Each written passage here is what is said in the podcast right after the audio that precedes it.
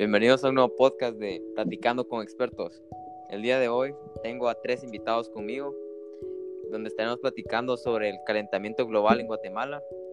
Ellos son Hugo Andrés Quiñones, Brian Lisandro Morales y José Adrián Cordero. Los dejo ahorita con José Adrián Cordero Pais para que nos platique un poco sobre el calentamiento global en Guatemala.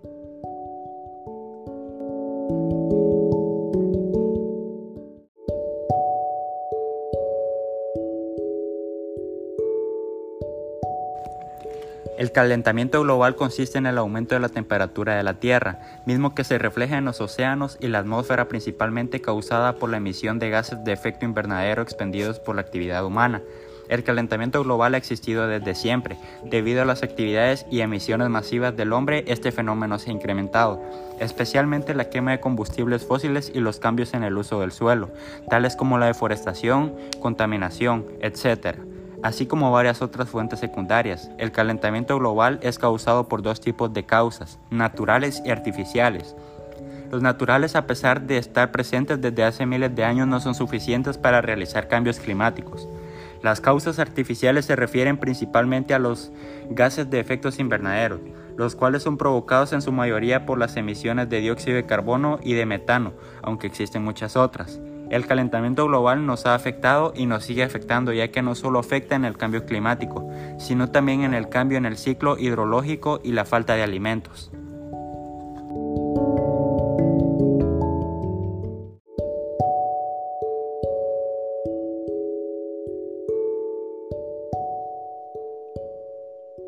¿Qué nos puede decir Brian sobre el calentamiento global en Guatemala, en la pequeña y mediana industria?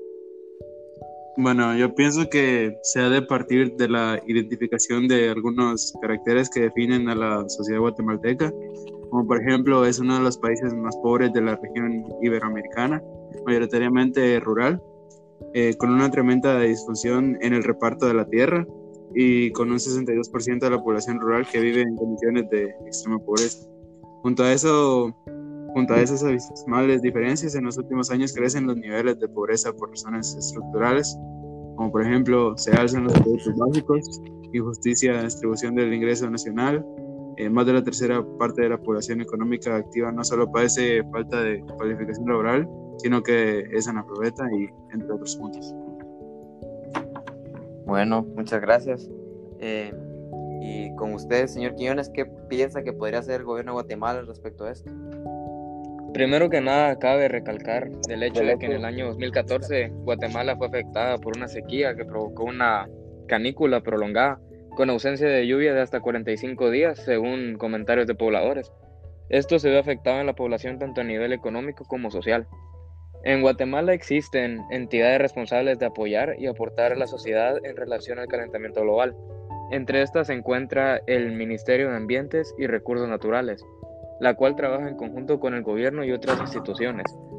Se encarga de implementar programas, proyectos y estrategias con el propósito de fortalecer las capacidades locales que permitan responder a los retos ambientales actuales, integrando los elementos tanto económicos como sociales, enfocando todos sus esfuerzos en apoyar la adaptación obligatoria al cambio climático. De igual manera, el gobierno debe apoyar a concientizar al pueblo acciones las cuales ayuden a, a, reducir el calentamiento global, como ahorrar energía, reducir y reutilizar incluso el agua, utilizar en menor grado vehículos como buses y carros, informar y educar a las personas acerca del tema, entre otras.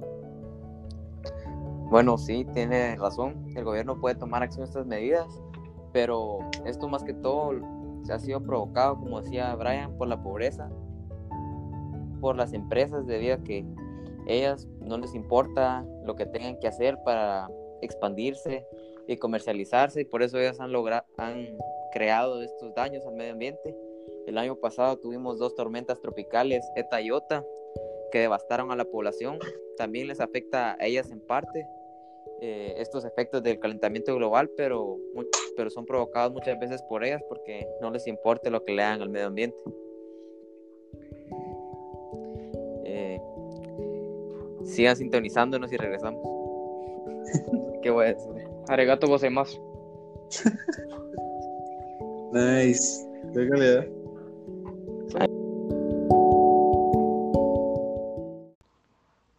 Puntos a favor de la globalización.